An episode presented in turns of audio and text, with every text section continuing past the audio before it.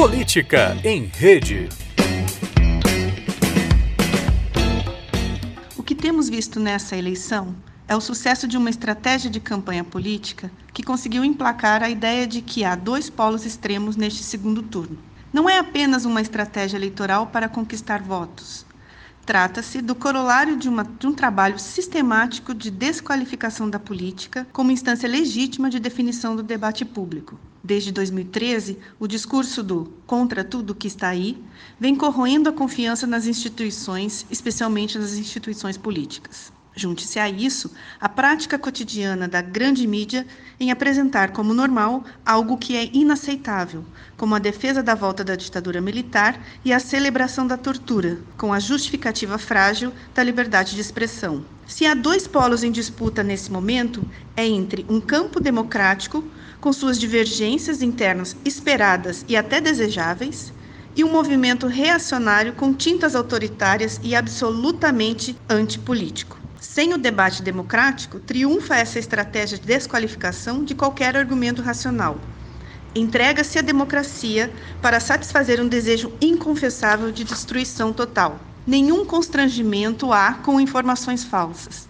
Tudo vale para tirar o PT do poder. O melhor argumento não tem espaço e nem valor nessa eleição e, portanto, não pode vencer.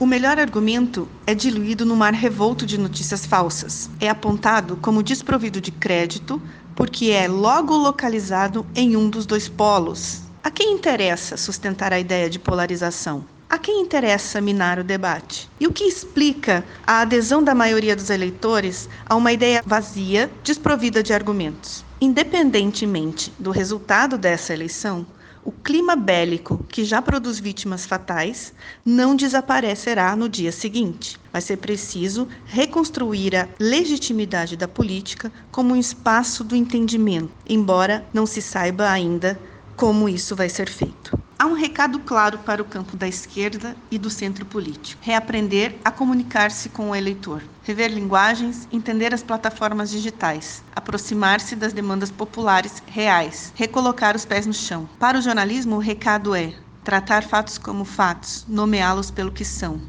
Se a defesa da democracia é tratada como opinião e não fato, abre-se a possibilidade de questionar a sua validade Dizer que um candidato é fascista não é emitir uma opinião, é apresentar um fato que tem fundamento na história. Não se admite que uma instituição democrática como a imprensa atue contra a democracia e, portanto, contra a si mesmo.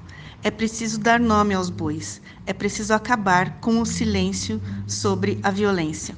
Meu nome é Kelly Prudêncio, sou professora do Departamento de Comunicação da Universidade Federal do Paraná. Política em Rede.